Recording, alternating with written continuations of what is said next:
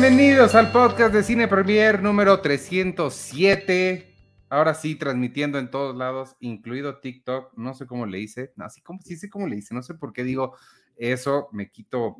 Eh, ¿Qué? Me quito el poder de conocimiento, como si no supiera hacer las cosas. Yo soy Iván Morales y hoy, antes de comenzar rapidísimo, amigos, el programa de hoy está patrocinado y les tengo que decir que alegra tu camino, déjate llevar con Pase y Sing 2, ven y canta de nuevo. Pase, la empresa líder en telepeaje en México, ha hecho una alianza con Sing 2, ven y canta de nuevo, la nueva película de Universal Pictures para alegrar tu camino con una promoción de invierno. Adquiere tu, tu, tag pase en prepago y si tu primera recarga es de 500 pesos o más, obtienes 50 pesos de saldo adicional. La promoción es válida del 2 de diciembre de 2021 al 5 de enero de 2022. Los canales participantes son Oxo, Sambor, 7-Eleven, GoMart, Super Q, Radio Shack, Office Depot, Pits, Asturiano, si aún, uh, si aún no tienes tu pase, puedes adquirirlo en los más de 12 mil puntos de venta. Consulta las promociones que Pase tiene para ti en pase.com.mx diagonal promociones. Alegra tu camino, déjate llevar con Pase y Sing 2. Ven y canta de nuevo. Y ahora sí, démosle la bienvenida, como todas las semanas. Charlie del Río, ¿cómo estás? ¿Qué te parece mi fondo nuevo? Iván Ivanovich Morales, me parece eh, sorprendente, me parece que estás innovando y además pones este fondo oscuro para que todavía se note más y haces que el resto del equipo, o sea, yo, nos veamos mal, porque ya no tenemos ninguna innovación aquí visual que incorporar, pero me daré la tarea de hacer algo al respecto. Estoy tratando, mira, es, este, es una nueva, es, es una nueva mm, era para el podcast, requería un fondo nuevo Cambié claro. de ángulo, mi cambio es ligeramente me hice en ángulo y puse una tira de, de LEDs que me regalaron, renové mi, mi, plan de celular y me mandaron una tira de LEDs y dije, ¿dónde la pongo? Ah, pues la voy a poner aquí. Estoy como muy morado hoy. A ver si... No te estoy escuchando nadísima, porque fíjate que necesitas prender el micrófono. Y tu, y tu jugue, juguetito de luces detrás. Eso. Este es de Doctor Strange y el multiverso de la locura. Ok. Es nada más okay. de Doctor Strange. Es de la, ¿Cómo se llama la primera? Nada más Doctor Strange. Uno. Doctor Strange.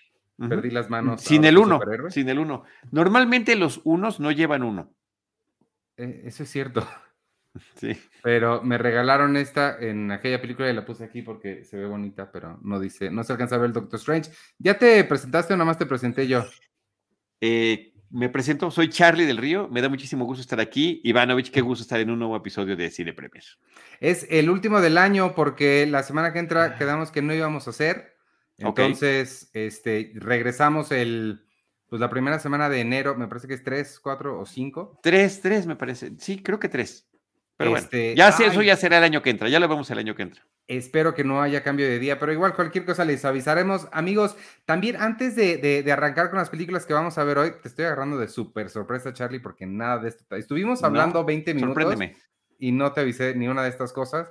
Eh, les puse ahí en Discord hace rato todos los que son miembros del Patreon de Cine Premier, que se pueden inscribir ahí en patreon.com diagonal Cine Premier. Tenemos el foro de discusión en Discord, donde se está armando una comunidad bien bonita. Eh, les comenté hace rato que, se, que no se perdían el episodio de hoy porque vamos a estar regalando, tengo cinco boletos dobles para ir a ver Lamb, Cordero, que es una película de la que todo el mundo está hablando, con Numi Rapaz. Eh, se estrena el 30 de diciembre. Eh, la están comparando un poquito con The Witch, con Robert Eggers en general. Se ve bien interesante. Y les dije que no se perdieran el podcast porque aquí vamos a dar la dinámica para regalárselos. La dinámica para todos los miembros del Patreon de Cine Premier es manden un mail al mail que ya saben y nada más digan que los quieren. Esa es, mi, esa es, la, esa es la calidad de dinámicas que pueden esperar si se unen a patreon.com diagonal Cine Premier. Nada más mándenos un mail, amigos.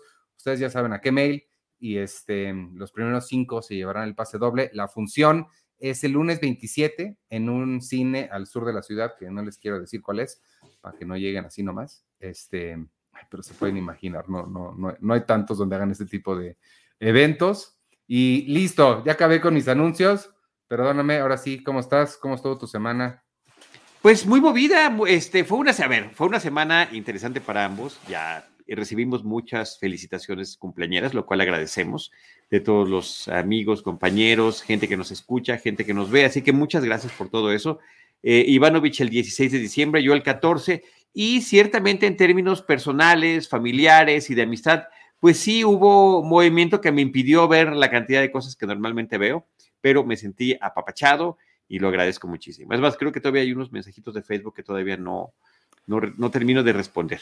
Yo no he respondido ni uno solo de ni uno solo de Facebook. Se me, es que no tengo tiempo y se me ha ido la onda de responderles. Pero muchas gracias a quien me felicitó.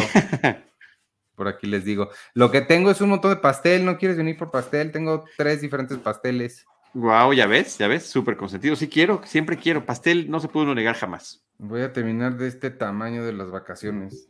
Bueno, de las vacaciones, ¿eh? Sí, qué padres vacaciones. Oye, ¿qué vimos esta semana? Tú, ah, tú viste que tú sí cumpliste. Yo no cumplí nada. Me van a mandar al salón de los reprobados. No sé qué se hace la gente que no cumple. Quedamos en ver un, al menos un episodio de The Great, la serie de con Nicholas Holt y esta niña, ¿cómo se llama? El Fanning. El Fanning. Este, sí, bueno. ¿Qué tal estuvo? Este, creo que es eh, una de las cosas de las que nadie está hablando y de la que debería hablarse muchísimo más. Eh, hay que decir que esta serie The Great, eh, que habla sobre Catalina la Grande, por eso se llama The Great, nada más que en, si, tú, si tú no tienes referencia y dices The Great, dices pues el grande o lo grande, no te imaginas que es la grande, Catalina la Grande, bueno, quien llegara a ser emperatriz de Rusia, la mujer que más tiempo estuvo en esa posición. Y esto habla, esta serie habla de sus orígenes y de su matrimonio con el emperador Pedro. Eh, así es como arranca la serie. Creo que está muy bien armada. Eh, no es, es una serie que no se toma tan en serio a sí misma y te lo dice desde el arranque eh, del, de, la serie como tal, de, cada episodio. Te dice basada en, en alguna que otra cosa verdadera. O sea, no como todos los demás que te dicen basada en hechos reales, inspiradas en situaciones de la vida real. No, aquí te dice, por ahí habrá alguna cosa que sea verdadera, pero realmente es una, un acercamiento eh, extraordinariamente libre en torno a este pasaje histórico y a estos personajes de la historia, pero haciendo muchísimo énfasis en contarlo de una manera irónica, simultáneamente dramática, como normalmente son estos planteamientos de, eh, historias de época, pero sobre todo la agudeza con la que están realizados todos los diálogos me parece que es una de las cosas que más hay que destacar. Y en particular los protagónicos de El Fanning y de Nicholas Holt me parece que están sensacionales. Él como este hombre, como este zar con todo el poder, eh, prácticamente a mí me recordó muchísimo, yo no sé si tú viste La loca historia del mundo de Mel Brooks que es eh, muy divertida y que está parodiando. Parte uno, que creo que nunca hubo parte dos. Justo hace rato te decía que normalmente las películas, las primeras películas, nunca tienen el número uno en su, porque no, no sabes si habrá más. Entonces, este, esta sí decía, The History of the World Part One. Y entonces era, eh, Mel Brooks parodiaba diferentes aspectos de la historia. Y en el caso de, eh, la, eh, de Europa, de la Europa aristócrata, en particular Francia, pues interpreta a un rey y justamente estamos viendo en el caso de Mel Brooks todos los excesos en los que incurre y que se permite hacerlos. ¿Por qué? Porque es el rey. Entonces, cada vez que hace algo así como que va a pasar una mujer y va y la besa sin pedir permiso, ni mucho menos, y todo el mundo le aplaude, se voltea a la cámara y dice, It's good to be the king. Y vaya a otra barbaridad y golpea y bofetea a alguien, It's good to be the king, ¿no? Es bueno ser el rey. Prácticamente así es como se comporta Nicholas Holt.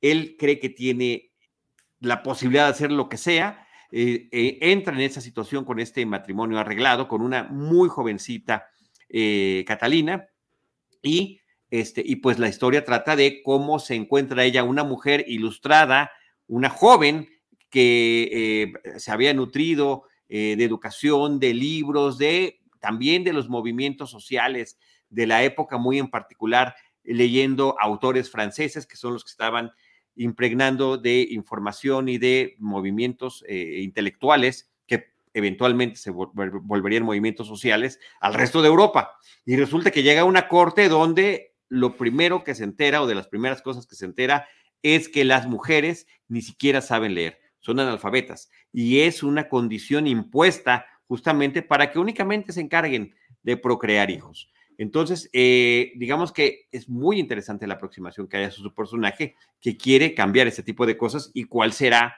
su situación eh, eh, con, con, su esposo y de qué manera pues, podrá revertir algunas situaciones. Entonces, es una serie muy interesante. Está en la plataforma de Star y justamente este fin de semana que pasó, ya se estrenó la segunda temporada. La primera temporada tiene 10 episodios, la nueva temporada ya está allí disponible y creo que es una muy buena recomendación, Ivanovich, para que no solamente para, para, para el público que nos escuche, sino para nosotros mismos. Ignoro por qué sucede esto, que de repente hay cosas que las tenemos en primer plano todo el tiempo y no dejamos de hablar de, de hablar de WandaVision o de tal o cual cosa, o no, este, Stranger Things, ya viene, ya vamos más de un año esperando Stranger Things de, de Netflix y no estamos hablando de series como esta, de The Great. Sí, pues creo que es una cosa, lo que sí, yo tampoco entiendo cómo deciden a qué le dan promoción y a qué no. Eh, igual pasó con la película esta que, te platiqué la semana pasada o la vez pasada de Encounter, la de Riz Ahmed, que está en Amazon Prime. También no hay nada sobre ella. Mañana, quiero hablar de ella rapidísimo al ratito. Eh, mañana se estrena, el 21 de diciembre se estrena en Amazon Prime también Being the Ricardos que es no solo la historia de I Love Lucy, que es un icono de la televisión, sino es protagonizada por Nicole Kidman y, eh, ¿cómo se llama este señor? Este, el señor este español, Javier Bardem, y dirigida y escrita por Aaron Sorkin, y ni una sola mención, no hay nada. Entonces, sí es como raro, pero de, de The Great... Que tú eres discípulo de Aaron Sorkin, eso hay que subrayarlo y mencionarlo cada que hablemos de él. Muchísimo, muchísimo, me, me, me, me encanta. Eh, pero sí tiene una pregunta de The Great, porque la comparas con Mel Brooks, pero Mel Brooks es, es farsa, es sátira, sí está con ese tono tan... No, no en ese, es un tono completamente distinto, es un tono más, a ver, efectivamente, el estilo, y que a mí me fascina, ¿eh? De Mel Brooks, o sea, me encanta. A mí me gustaba Mel Brooks antes de saber quién era Mel Brooks. Yo llegué a ver una serie que se llamaba El Superagente 86, así le llamaban en México, Get Smart, era el título en, eh, original, y era una parodia de los espías al estilo de James Bond, era una parodia de James Bond. Y eh, es eh, súper irreverente, divertida, chistosa, jocosa. Esta, The Greatest, más irónica, más sarcástica, diríamos un humor un tanto más fino, más elaborado, más sofisticado, más culto también, y no es que Mel Brooks no lo sea, por su, para hacer lo que hace tiene que tener una cultura enorme y yo soy un súper admirador de Mel Brooks y, se ha metido con todo, eh, con todos los temas que te puedas imaginar. Eh, pero este sí es otro, otro estilo el que tiene esta serie y de, alguna manera también eh, me parece que se suma a todas estas series que han hablado sobre temas de la realeza.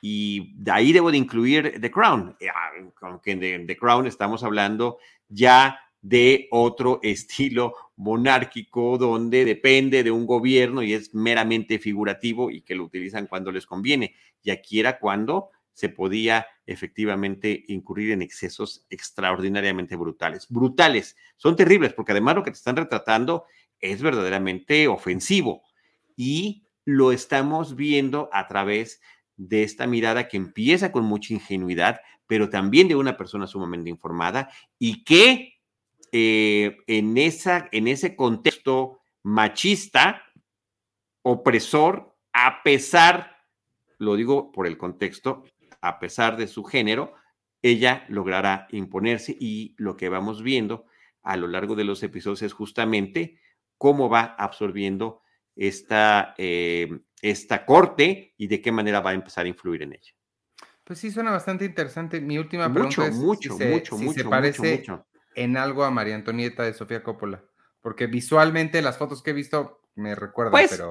en general todo, sí, pero creo que nada más en ese, en ese sentido, ¿no? Ok, pues habrá que revisarla, está en Star, Stars, Stars Play, Stars. Star Plus. Star Plus, este, The Great, y nominada también está en los Globos de Oro nominada, siempre. y el año pasado tiene nominada. Y, y, las nominaciones que ha recibido han sido en, el, en, las categorías de comedia. Mm, Y de Eso habría que subrayarlo, pero pues es un estilo de comedia que sí te, te estás riendo, pero al mismo tiempo no, te está, es como ver caricatura política, por decirlo de alguna forma. Sí, pues la, la, la, revisaré algún día de esto. Espero tener chance de, algún de ver. día, algún día, Ivanovich. Un poquito de The Great. Este, yo, eh, si quieres, pa, pa, pasamos a algo de lo que, de lo que yo traigo. Eh, se estrena el 24 de diciembre, el mero 24 se estrena en Netflix. Esta es otra película de esas. Sí le están haciendo un poquito más de promoción, pero nada al nivel de, de cuando quieren que la veas, tipo Stranger Things. Y se me hace raro porque pues, es una película protagonizada por Leonardo DiCaprio, por Jennifer Lawrence, Meryl Streep, este, Jonah Hill. ¿Qué, ¿qué, ¿Qué, más queremos, no?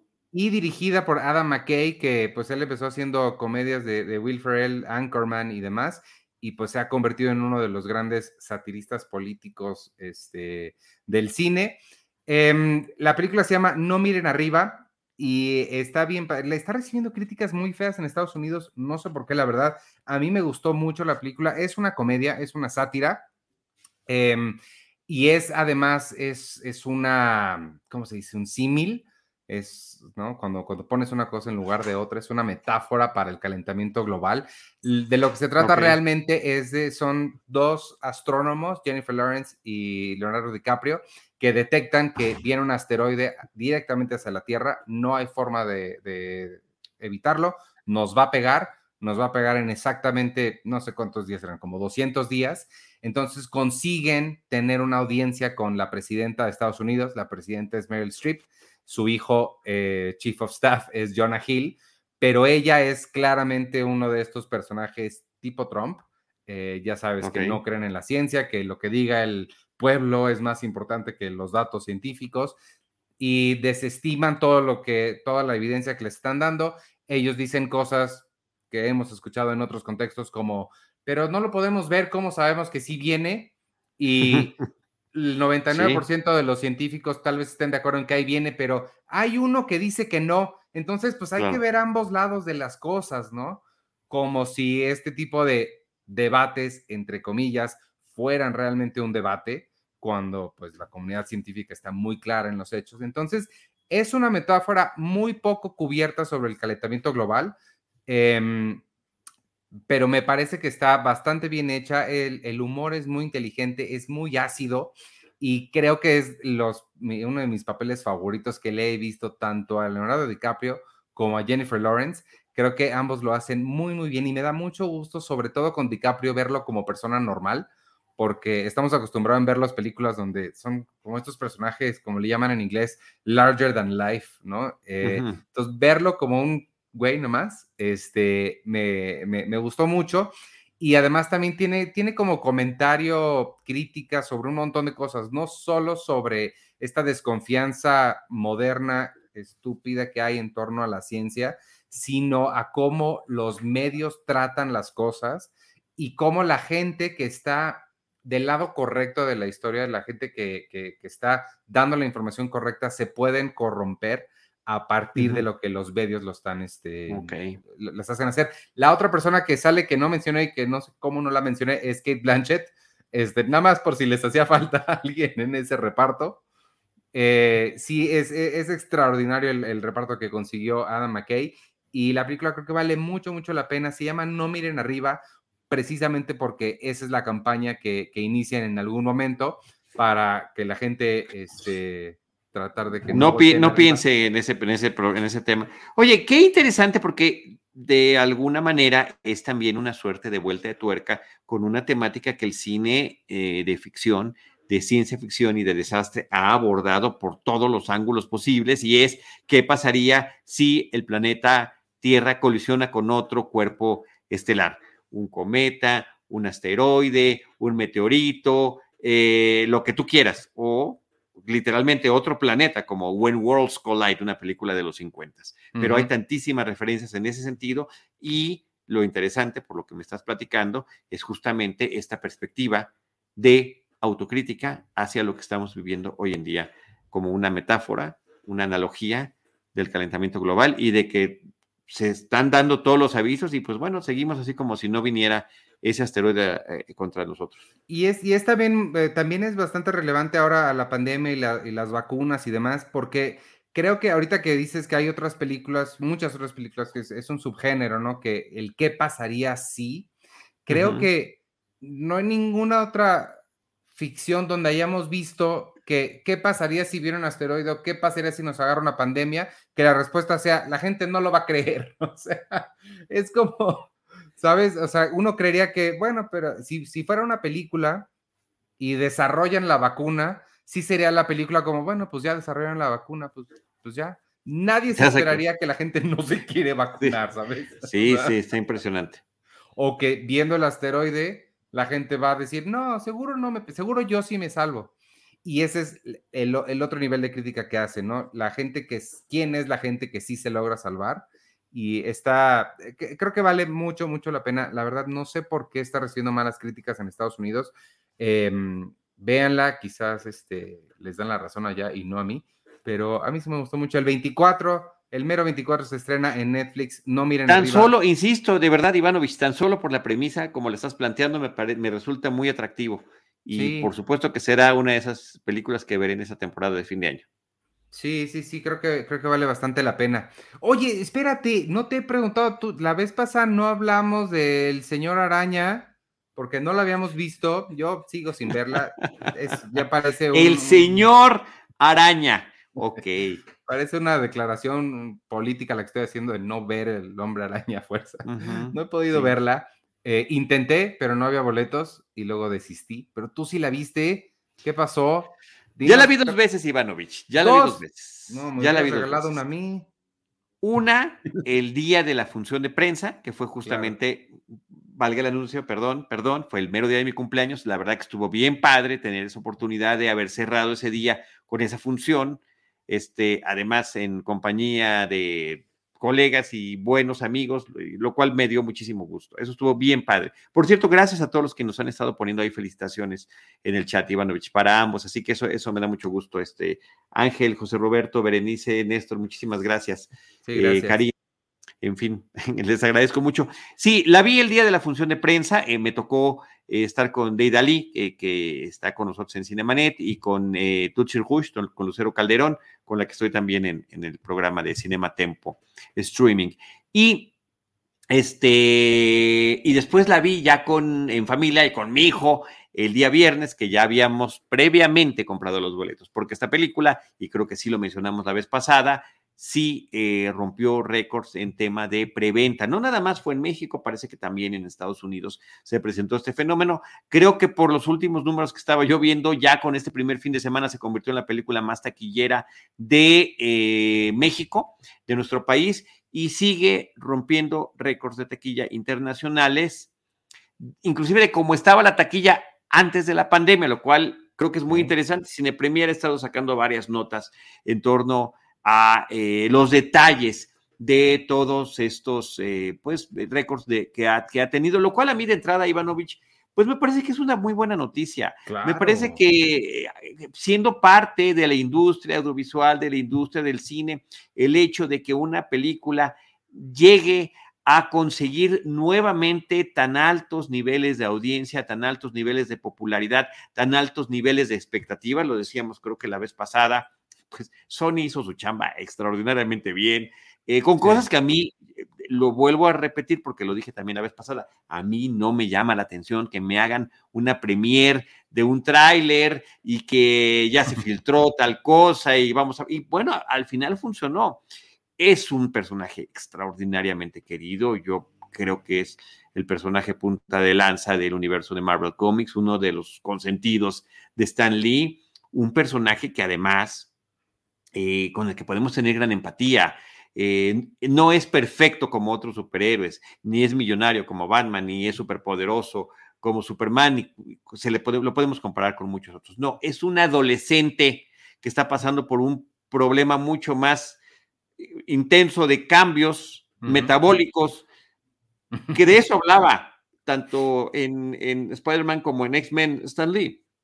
Sobre cómo estamos cambiando y lidiando con nuestro propio cuerpo. Pero además es un individuo al que las cosas no le salen bien, es huérfano, vive con sus tíos, eh, su tío muere, eh, no tiene buena posición económica, conseguir un trabajo es complicado, como superhéroe es atacado por la prensa, o sea, eh, es, es muy vulnerable. Y creo que esa es la parte con la que podemos tener una gran empatía con el personaje. Y también se explica desde el éxito rotundo que tuvo con las distintas versiones animadas, particularmente la de los años 60, con ese estupendo tema musical que todos recordamos. Eh, hubo muchas en las décadas posteriores, pero ya en este siglo, con el lanzamiento de la live action que logra hacer Sam Raimi, eh, cuando la tecnología permite eh, que veamos en pantalla un Spider-Man creíble con las cosas que Spider-Man podría hacer.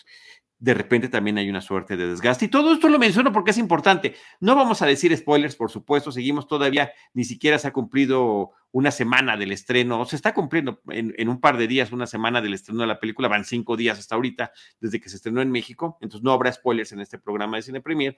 Pero sí decir los antecedentes de las películas previas. Las tres películas de Tobey Maguire, que son la 1 y la 2 son extraordinarias.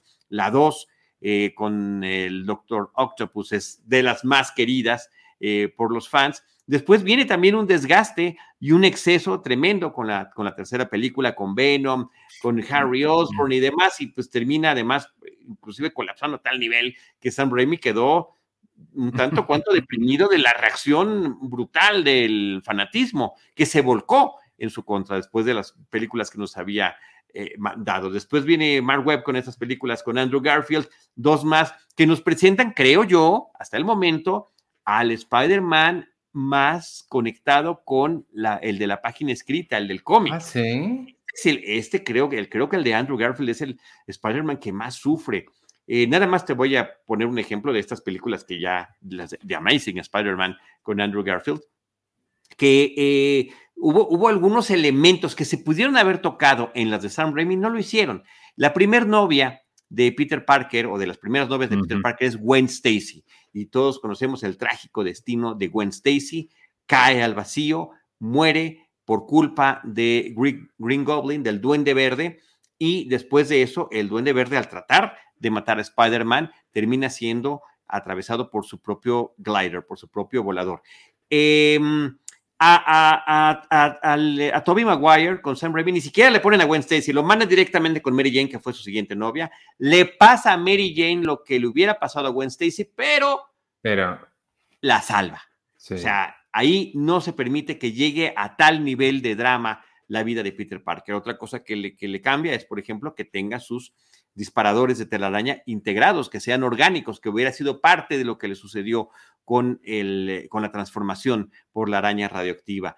Y eh, pues un elemento clásico eran los disparadores y se le acaba, y que es una creación porque también es un joven talentoso, es un científico, es un super nerd que aplica todo su conocimiento y toda la ciencia que tanto te gusta a ti, a mí también, pero creo que a ti en particular, todo lo que tiene que ver con la ciencia, Iván, yo sé que te apasiona muchísimo.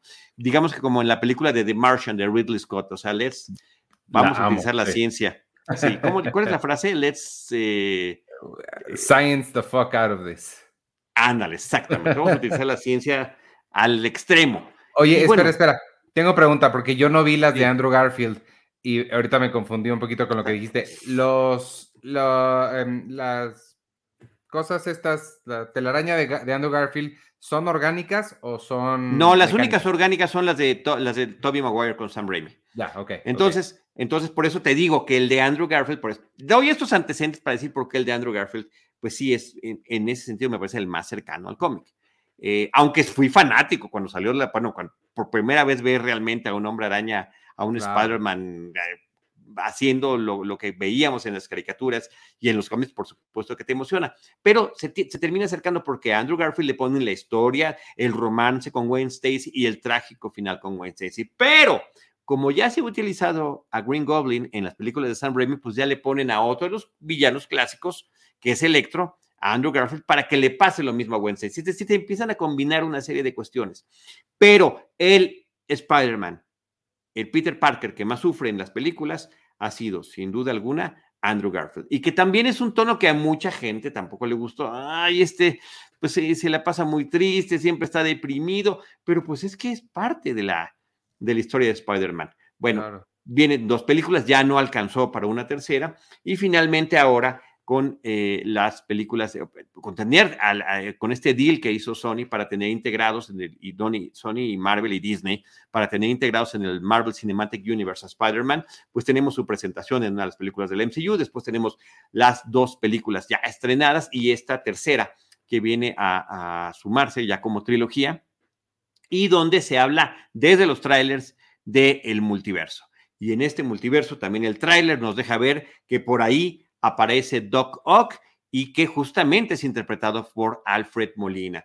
Y esto está bien interesante en el punto de vista nada más mercadológico, olvídate el, en términos este, narrativos y de creatividad, qué padre, pero tiene que ver con muchas cosas, tiene que ver con el éxito impresionante que tuvo Into the Spider-Verse, que justamente hablaba de multiversos, y tiene que ver también con esta cuestión mercadológica, decir, oye, ya tenemos, ya lanzamos tres veces este, en el cine con actores de carne y hueso, Spider-Man, y si lo planteamos como que son diferentes multiversos, no. Pues y, que, bueno, pues resulta que, claro, eh, le dieron a la gallina de los huevos de oro y el resultado lo estamos viendo en la taquilla, lo estamos viendo eh, con el furor que estamos viviendo los fanáticos en, eh, en los cines y además, además me parece muy interesante que estemos, em, que estemos viendo este tipo de reacciones en el público, que son así ya eh, eh, extremas. En la función de prensa, bueno, había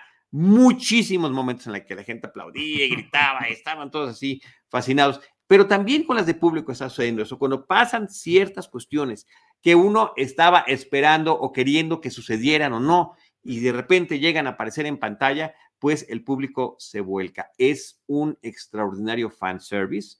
Ahí sí, todas tus referencias las quieres, aquí las tienes, disfrútalas, gózalas. Y creo que termina también un poquito de aterrizar al personaje de Peter Parker en estas nuevas películas interpretadas por Tom Holland, porque muchas cosas en principio se le habían puesto, vamos a decirlo de alguna manera, en chola de plata. Es es, eh, tiene como mentor al mismísimo Tony Stark, Iron Man, le dan trajes que pues prácticamente son como de Spider-Man, pero con, los, con todas las bondades de, de, los de Tony con, con, Iron Man, y entonces comunica con una red y con la computadora y puede hacer muchísimas cosas, ¿no? Y esto es un poquito arrastrarlo, al, al jalarlo con las mismas telarañas. Así que, ah, vamos a aterrizarte un poquito más. Por supuesto que el tema de que esté es, eh, Doctor Strange, interpretado por Benedict Cumberbatch, para terminar de unir todos estos, tanto los universos cinematográficos este, de, del MCU como los multiversos de las películas previas, pues termina funcionando muy bien. Lo que creo que también lo que hay que mencionar y darle muchísimo crédito, digo, además de que el concepto de los multiversos y los crossovers siempre en el cómic, los cómics siempre han existido, hay que darle mucho crédito a la animación, a, Spider-Man Into the Spider-Verse, ¿no? Totalmente. Total, pero sí, sí, sí, lo dije y lo, tendremos que reiterar. Qué bueno que lo mencionas, hay que reiterarlo, Ivanovich. Esa es una gran película, es espectacular. Y muchos seguimos creyendo que sigue siendo la mejor película sobre Spider-Man que se ha estrenado en cines, sin lugar a dudas. Ah, Creo que Podríamos discutir cuál es el mejor live action. Ah, entonces ya tendríamos que. Eso abre otro debate. Pero la mejor, el mejor largometraje estrenado sobre Spider-Man, ahí está. Está, está estrenado desde hace un par de años, está disponible en plataformas y también es parte de lo que da pie a que podamos tener este, eh, eh, este fenómeno global con em, Spider-Man no Way Home, Sin Camino a Casa, que ya está en cartelera y que seguramente muchos de los que nos están acompañando este, ya la vieron. Por cierto, saludos a Enrique Figueroa Anaya, que ahí nos está mandando saludos, y también a Víctor Recinos. ¿Qué tal, Víctor? Qué gusto. Yo fíjate que no, sé cómo le he hecho, porque pues sí, por el trabajo me la tengo que pasar en redes y viendo cosas. He logrado evitar todos los spoilers de, de Spider-Man. No sé, digo, también sí ha sido un poquito a propósito, cada vez que veo la palabra me voy a la mirada hacia otro lado, entonces, realmente no sé eh, qué, qué, pase o quién salga o deje de salir. este. Eh, qué bueno, qué bueno. Porque mira, a ver, pues puede uno ir a ver las películas y ya tienes el spoiler, pues sí, ni modo. Pero siempre es un gozo. Sí, claro. A mí por eso eh, lo, lo, he platicado aquí en los podcasts. Prefiero ya ni ver trailers. O sea, prefiero llegar y ver, sorprenderme con lo que vaya a encontrar en la pantalla. Pero en esos casos en particular, pues sí, son muchísimas cosas que, que sí vale la pena descubrir en la pantalla. Claro, eh, también hay gente de muy mala sangre que está poniendo hasta con screenshots de, que, que, de fotos que toman en los cines, algunas cosas clave, ¿no? Que son, que son importantes y que son divertidas y que son emotivas, porque, eh, a ver, yo sí me sonreí, reí, me conmoví y en algún momento hasta me eché la lagrimita. Ay, ¿a de poco? La emoción eh, que me dio alguna de las cosas que pasaron por allí. Eso de la lagrimita me suena muy interesante. Sí, sí, y, no es en el momento en el que normalmente todo el mundo piensa que pudo haber sucedido. Ya lo pues discutiremos cuando podamos hablar de la película con spoilers. Mientras no haya sido en, los créditos, cuando viste dirigida por John Watts. No, no fue, no fue. Y bueno, y este hombre que ha dirigido las tres películas de Tom Holland y que lo ha hecho muy bien y que lo ha hecho con frescura y que esa frescura se nota hasta en las secuencias de créditos finales que son como collage, que son eh, eh, no, eh, hiperkinéticas, coloridas, divertidas, y ese mismo espíritu le mete a las cintas, que también, también eso hay que decirlo de esta versión de Spider-Man con Tom Holland, como Peter Parker, nos trae a un Spider-Man también más apegado a, al menos a la apariencia que debería tener un preparatoriano que esté enfrentando estas situaciones. Sí, lo de la edad es, e, e, es, importante. Oye, estoy viendo aquí el comentario de, José Roberto Landaverde, nuestro este, redactor Robert. A él no le dice, a mí no me gusta nada Into the Spider-Verse. Y nada más le voy a decir desde aquí que oso, Robert, yo no sé por qué odias el cine y las cosas buenas. Es todo lo que te voy a decir. No, a mí es una película de la que no esperaba nada, Ivanovich, nada, nada, nada, y que salí con una sorpresa increíble. Eh, eh, primero que nada, por su contenido. El contenido que tiene es buenísimo. Además, nos trae a otra versión de Spider-Man que también era muy importante, que de alguna forma también esta película refiere, la nueva, eh, que eso me parece que es un detallito muy bonito que, que trae, pero que además está hecha con un amor y con, con un amor al detalle, con un amor a, los datos y también con un amor hacia el, elemento visual, el estilo de animación que tiene, la forma en la que de repente nos empiezan a presentar las distintas viñetas que se ha tratado de hacer muchísimas veces. En, en, el cine, recrear la experiencia de leer el cómic. El propio cine también eh, y el cómic están como interrelacionados. La forma en la que estamos alternando entre diferentes eh, encuadres, diferentes pantallas, diferentes, eh, lo, que, lo que le presentas visualmente al espectador. Y esa forma, digamos, es la por eso también los storyboards, pues parecen el cómic de la película. Y, es también, es que ahorita que, que hablas de las diferentes técnicas y demás, si te metes a, la gente que es geek de la animación, si se meten a ver todo el proceso de pensamiento que hubo detrás de toda la animación, nada más técnicamente, también es muy, muy interesante todo lo que los diferentes eh, velocidades de cuadros por segundo en los que están, las diferentes técnicas que se utilizaron y todo muy bien pensado dependiendo de qué muy, estamos viendo. Sí. sí, sí, sí, sí, sí.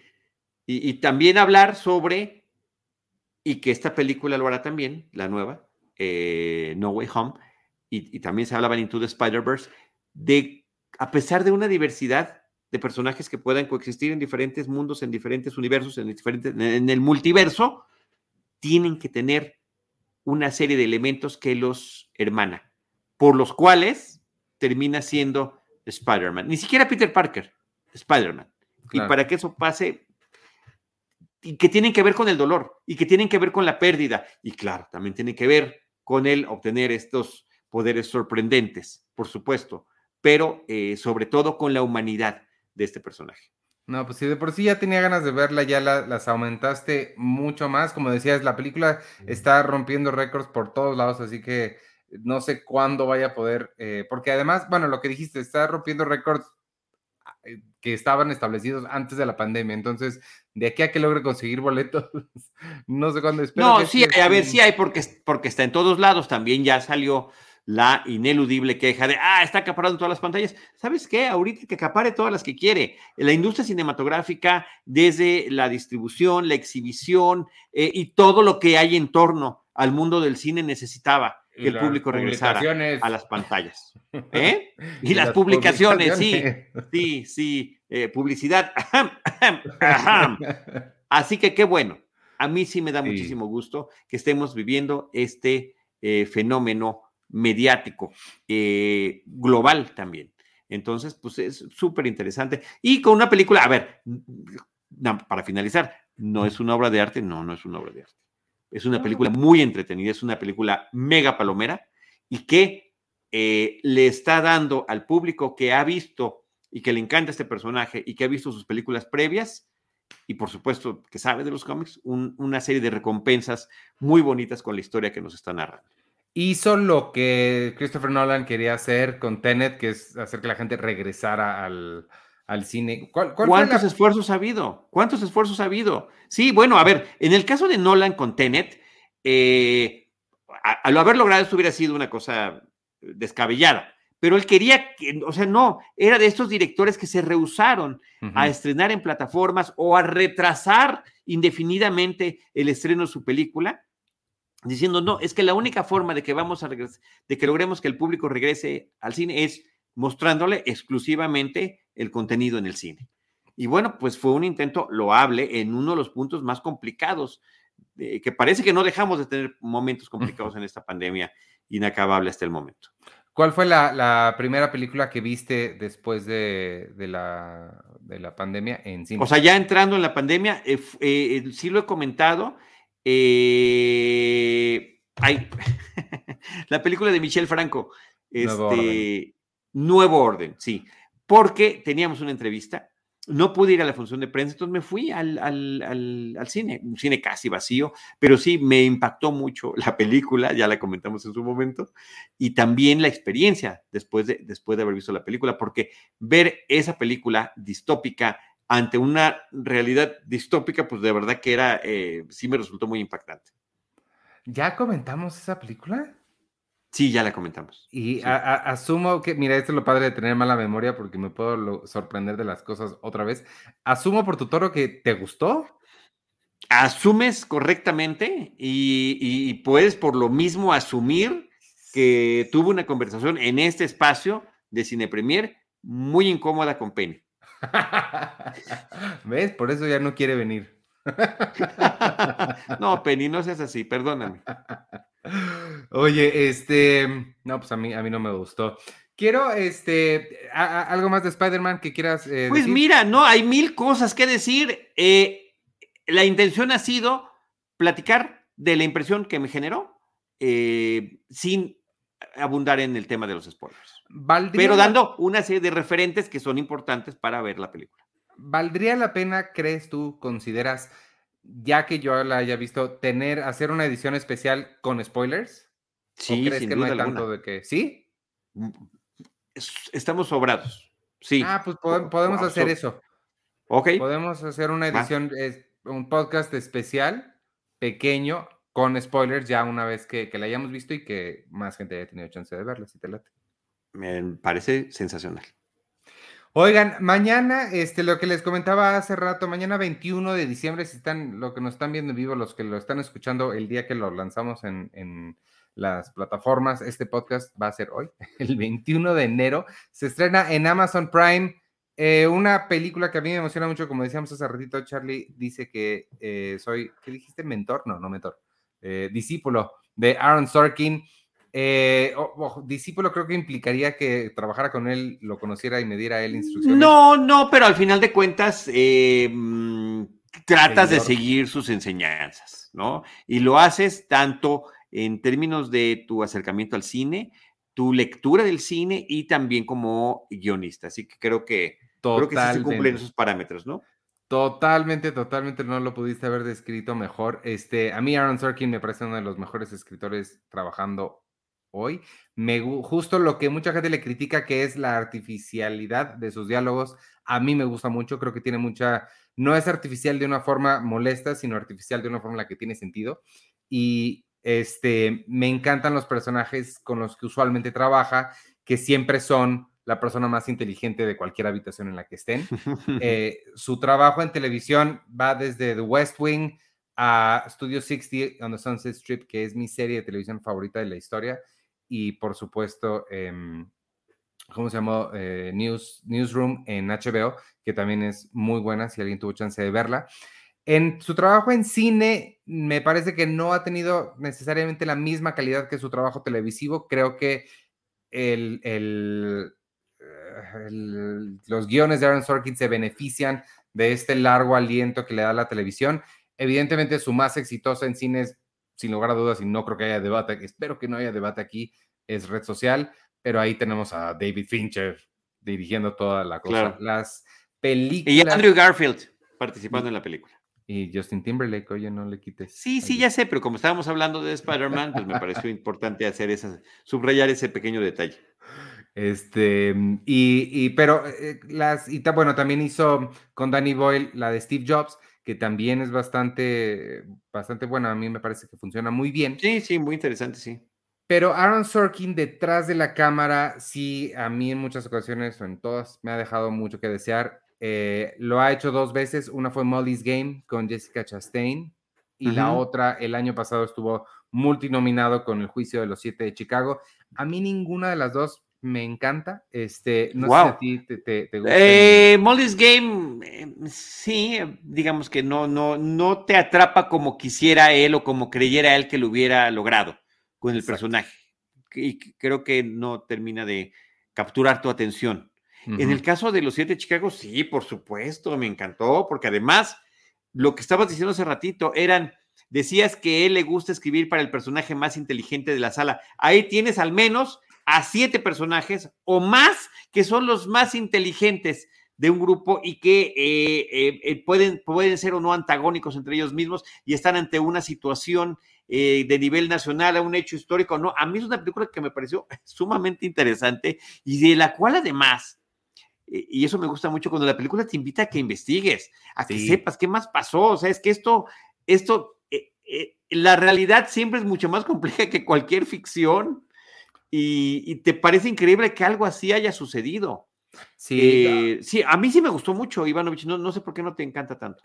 No, o sea, por eso creo que tengo que aclarar. Sí, me, me encantó, le, creo que la, puse cuatro estrellas y estuvo en mi, en mi top del año. Solo no tanto como me gusta su trabajo en televisión. O sea, lo estoy comparando a él con él. Eh, no, no, con otra gente ni con otras películas. Dentro de la obra de Aaron Sorkin, el juicio de los siete de Chicago no está hasta arriba. Eh, creo que cosas como The West Wing o Sports Night están mucho más arriba, al menos para mí. Este, y, más de su trabajo que ha dirigido. Ah, la otra, la otra que hizo fue ay, la del béisbol con Brad Pitt, que también es muy, Moneyball, que también es muy buena. Este, en cualquier caso, en cine, eh, las películas que él ha dirigido siempre han estado basadas en la vida real. Le gusta mucho, al parecer, la vida real para, las, para el cine la ficción para la televisión. Y en este caso, mañana se estrena. no, perdón, perdón, no había observado eso. Qué buen detalle. Qué buen detalle estás mencionando. Sí, sí, no sé por qué. A mí siempre me ha llamado mucho la atención eso. Todas sus películas están basadas en, en vida real y todas sus series son completamente ficticias. Qué curioso. Este, mañana se mañana estrena. El 21 de enero, mañana se estrena Being the Ricardos que es su nueva película, él eh, escribió el guion y dirigió la, película, es la historia de eh, Lucille Ball y Desi Arnaz. Para quien no sepa quiénes son Lucille Ball y Desi Arnaz, eh, si son fanáticos de la televisión, son dos nombres que tienen que conocer sí o sí, porque los señores básicamente inventaron la sitcom moderna. La sitcom como la conocemos hasta hoy, este sistema de tres actos, tres cámaras, ahorita ya usan cuatro, pero se sigue llamando el formato de tres cámaras. Em, todo eso lo inventaron ellos con I Love Lucy, que es considerada la primera sitcom en forma de la historia. Este, em, la película, por lo que entiendo, yo todavía no, he tenido chance de verla, pero por lo que entiendo, tiene una estructura similar a la de Steve Jobs, que es que brinca del pasado al futuro, alrededor de un evento importante en la vida de, de Lucille Ball. Em, y yo tengo muchísimas ganas de verla. Me preocupa un poquito porque eh, he leído entrevistas con él y si vemos a Lucille Ball, ella es interpretada por Nicole Kidman y luego vemos a Nicole Kidman caracterizada y vemos a Javier Bardem caracterizado como Desi Arnaz y vemos una foto de Desi Arnaz, ninguno de los dos se parece para nada. Creo que, y se lo decía a mi amiga que ella es la fanática más grande de I Love Lucy que conozco, eh, le decía que creo que hasta Eugenio Derbez hubiera dado más el, la pinta de Desi Arnaz que Javier Bardem. Y ella me decía que Debra Messing, Will, de Grace, de Will and Grace, tenía que ser I Love Lucy. totalmente. Totalmente, pero hace como 15 años. Creo que era, de hecho, hay era, una era perfecta, era perfecta. Hay una parodia que hicieron en, durante Will and Grace de este I Love Lucy creo que sí, sí lo hubiera hecho mm, perfecto. No, bueno, estaba, estaba mal, no fue parodia, estaban haciendo el casting. Oye, dijiste 21 de enero, nos está haciendo la, observación Alberto López, es 21 de diciembre. 21 de diciembre, perdóname Alberto, gracias. Este, y bueno, me preocupa un poquito su casting porque lo que ha dicho Aaron Sorkin en entrevistas es que él no estaba casteando por cómo lucían, sino por interpretación de sus diálogos. Entonces, no sé qué tan apegada vaya a estar a la realidad, pero aún así me suena muy interesante. Completando el elenco, este, nada más rápido para darles el contexto, está J.K. Simmons como William, eh, William Frawley y Nina Arianda como Vivian Vance, que son los dos eh, vecinos de, pues, de Lucy y Desi en el, en el show. Este, interpretan los actores de la vida real, Vivian Vance y William Frawley. Y, ya, pues a ver, habrá que verla mañana, la comentaremos en el siguiente episodio que tengamos, pero mientras tanto, pues Aaron Sorkin creo que siempre vale nuestra atención. Oye, hay otro tema también que daría para otro programa o programas especiales sobre qué tanto se tienen que parecer los actores a las personas que están interpretando. Parece que eh, siempre ayuda muchísimo que sí haya una suerte de parecido físico con la persona de la vida real que está interpretando, pero tampoco está, digamos, esa obligación ni la necesidad de imponer el parecido versus la interpretación que se pueda tener del personaje. Y, a mí, debo decirlo, de más joven, era, me sacaba eh, si no se parecían, del, si me sacaba de la película o de la serie, si los personajes no se parecían a los que estaban interpretando. Eh, hoy ya pienso diferente. Y, traigo a colación nada más un caso ejemplar que salió hace muchísimos, muchísimos años, a principios de este siglo, de una serie, una serie, una película para televisión que se llamó Two of Us. Los protagonistas eran Aidan Quinn y Jared Harris. Estaban interpretando a John Lennon y a Paul McCartney haciendo un encuentro ficticio, un encuentro que no sucedió, pero ¿qué hubiera pasado si en una noche de mediados de los años 70 le caía de sorpresa eh, Paul McCartney a John Lennon en su casa, ahí en Nueva York, y se ponían a platicar. Y venturosamente, está padre, de verdad, te lo juro, hace, Nunca la, no, la veo desde hace, no la veo desde hace 20 años, pero eh, me impactó mucho cuando la vi. Y porque ya no está disponible en ningún lado. Fue una película para televisión, luego te digo para cuál, cadena, pues ni siquiera había plataformas para cuál cadena, y pues no está en, o sea, no se encuentra en ningún lado. Pero era interesante porque primero que nada, aventurosamente la noche que va Paul, pues no estaba Yoko Ono, ¿no? Entonces eso facilitaba la relación entre los dos, entre los dos personajes. Le cayó un sábado en la noche. Entonces se ponen a platicar y se reclaman algunas cosas, se elogian otras. De repente John Lennon se voltea con Paul y le dice, este, ¿de veras? ¿Silly Love Songs? ¿Esa es tu canción? Wow. Y, em, y, en algún momento prenden la tele y en la tele estaba un programa que se llama Saturday Night Live. Y en ese episodio de Saturday Night es justamente como, ¿cómo se llama el creador de Saturday Night Live? Lord Michaels. Lord Michaels sale con un cheque y dice, tenemos este cheque de 10 mil dólares porque nadie quiere reunir a los Beatles y, les, y si vienen aquí, hoy aquí les damos este cheque. Por supuesto que Lord Michaels lo estaba haciendo de broma. O sea, que 10 mil pesos que iban a ser para los Beatles, pero se voltea John y le dice a Paul, oye, ¿qué, ¿qué, tal si les caemos? O sea, se vuelven locos. ¿Qué te parece? Está aquí a unas cuadras, ¿por qué no vamos?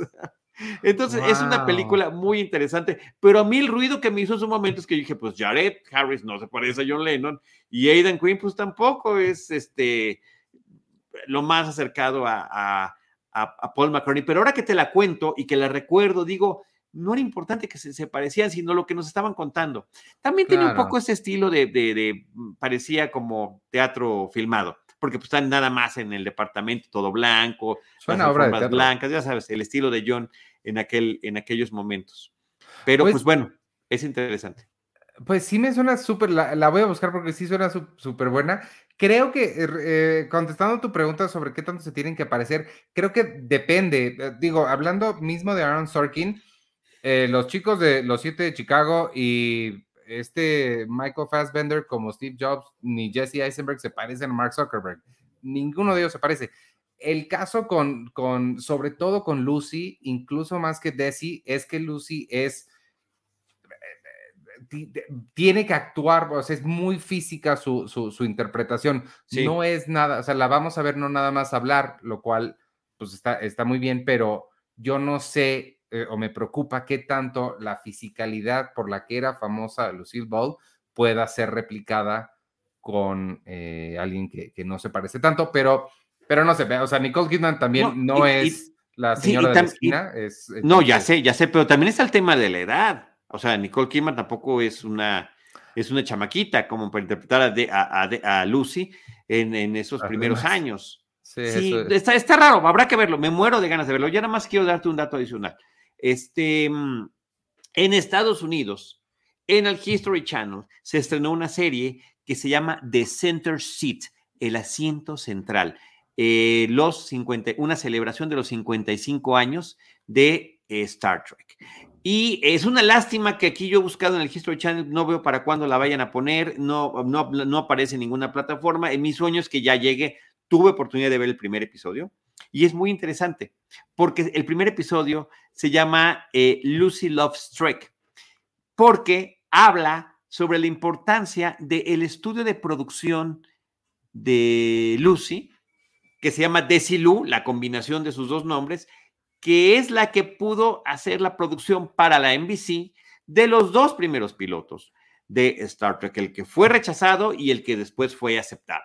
Y siguieron haciendo ellos esa, esa, esa serie. O sea, esa serie que terminó cambiando eh, cine y televisión y ciencia ficción y la forma en la que nos aproximamos al fenómeno de la ciencia ficción a través de, este, de, de series de ese estilo. Así que este, otro más de las aportaciones que seguramente no dará tiempo ni siquiera de mencionar en, esta nueva eh, historia que, me estás mencionando, pero que vale mucho la pena. Y el primer episodio está sensacional. Yo que soy fanático de toda la vida de Star Trek, me trajo un montón de datos que no tenía idea y que eh, alientan a seguir revisando esta, que es una de mis series favoritas de todos los tiempos. Me dijiste, y ahorita me qué lo que me estás recordando, porque ya lo tengo, sí lo tengo, nada más no lo he visto, y se me había olvidado por completo que lo tenía, porque ya me, habías hecho mucho énfasis en, en, verlo, entonces ya que me recordaste, ya lo puedo ver más fácil. Ahora te estoy diciendo cuál es la razón. La, razón es el vínculo que hacen con Lucille Ball. Este, pues, eh, no sé, ¿tienes algo más o nos vamos despidiendo? Vámonos despidiendo. Este, amigo, me acaba de llegar la confirmación, amigos. Únanse al Patreon de Cine Premier de Miren, para que vean cómo les hago la vida fácil, para que no, te, se ya lo perdí. Eh, aquí está, ven nomás. Patreon.com, diagonal, Cine Premier. Vienen cosas eh, bien padres. ayer estuve hablando con, con Víctor, que por ahí anda también en el chat, eh, sobre todos los cambios que podemos hacer. Eh, en Patreon. Entonces vamos a hacer algunas cosas nuevas, diferentes. Los que ya estén ahí, no se preocupen, no van a perder nada, van a ganar cosas. Este, y los que no, vayan seriamente pensando en suscribirse, en inscribirse ahí a Patreon. Vienen cosas bien padres que vamos a, implementar, ya saben, patreon.com, diagonal cine premier. Eh, están todavía, no sé si ya se fueron o no los boletos de Cordero, de Lamb, pero además me acaban de confirmar, vamos a tener boletos para el teatro. están aquí en la Ciudad de México. Perdónenme la gente que no vive aquí. Eh, trabajamos duro por conseguirles cosas para fuera de la ciudad también, pero pues yo no controlo estas cosas. Vamos a tener boletos de teatro para regresar al teatro, para Defendiendo el Cavernícola, Perfectos Desconocidos, visitando al señor Green, Toc Toc y Sola en la Oscuridad. Em, no tengo nada más de información ahorita, así que todavía no sé ni qué decirles, nada más sé que vamos a tener esos boletos pronto únanse a patreon.com diagonal cine premier. Y vámonos, les recuerdo que la semana que entra no vamos a tener episodio porque pues denos chance una, una semana. Nos hemos tomado semanas sin avisar, al menos estamos avisando. Este, pero regresamos la primera semana de enero con luces más bonitas. Espero hacerlo mejor. Muchas gracias. Yo soy Iván Morales. Gracias a todos los que nos vieron en vivo y quienes nos estén escuchando después en, en Apple Podcasts, en Spotify, en Deezer, en donde sea que escuchen ustedes sus podcasts. Yo soy Iván Morales y me pueden seguir en arroba Iván Morales y en todas las redes sociales de Cine Premier, arroba Cine Premier con la E al final. Y despídete tú. Muy bien, muchas gracias. Oye, ya encontré, ¿sabes qué? Two of Us fue una película de VH1, de esas películas originales para VH1. Bueno, o sea, imagínate nada más. Qué padre, qué padre, qué, padre fenómeno. De esas películas tan populares de VH1. No, no, no, no, por el tema, o sea, el, a ver, VH1 eh, cuando inició era una alternativa increíble, era del propio MTV, pero era como lugar donde puedas encontrar documentales muy interesantes, series documentales muy interesantes. Where Are They Now? Behind the Music. Películas originales como es un gran contenido, increíble, increíble. Así que bueno, también a ver, vamos a tener este par de semanas, eh, entre comillas, igual que Ivanovich de descanso.